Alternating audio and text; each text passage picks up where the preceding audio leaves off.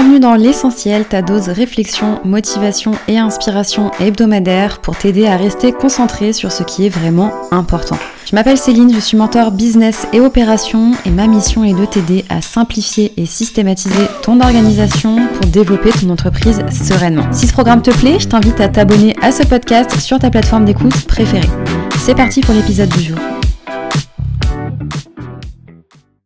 Quand il s'agit d'être efficace, l'enjeu n'est pas tant de savoir combien de temps tu vas passer sur chaque action, mais l'énergie et l'intensité que tu vas pouvoir y consacrer. Savoir gérer ton temps, estimer le temps que va te prendre chaque tâche pour les faire rentrer dans ton planning, c'est bien, c'est un bon début, mais c'est pas suffisant. Si tu n'as pas l'énergie nécessaire pour accomplir correctement ces tâches, si tu n'as pas suffisamment d'énergie pour t'y mettre à fond, tout ça, ça ne sert strictement à rien. Voilà pourquoi, en partie, ma priorité est ma santé. Je fais attention à ce que je mange, à faire du sport régulièrement et à dormir suffisamment car c'est ce qui me permet d'avoir de l'énergie.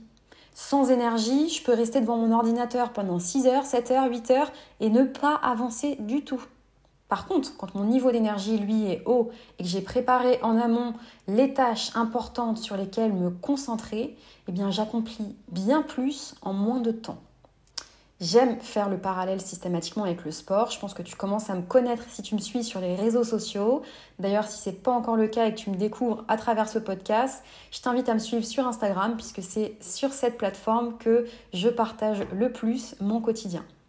Quand tu prends deux personnes avec un objectif physique et une morphologie équivalente, les deux vont à la salle une heure, quatre fois par semaine.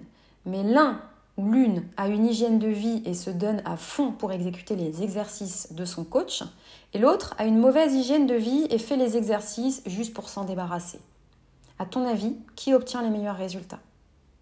Et pourtant, ces deux personnes se sont entraînées le même nombre d'heures et ont fait les mêmes exercices avec le même coach. Alors on peut chercher des excuses et chercher à se triturer le cerveau en trouvant des excuses compliquées de pourquoi ça ne fonctionne pas pour nous, mais les résultats, eux, ne mentent pas. À condition équivalente, avec un même entraînement, le même nombre d'heures, les mêmes conseils de coach sportif, deux personnes au même profil ne vont pas réagir de la même façon. Pourquoi? La différence vient de l'engagement et de l'intensité qu'elles mettent dans les actions qu'elles réalisent.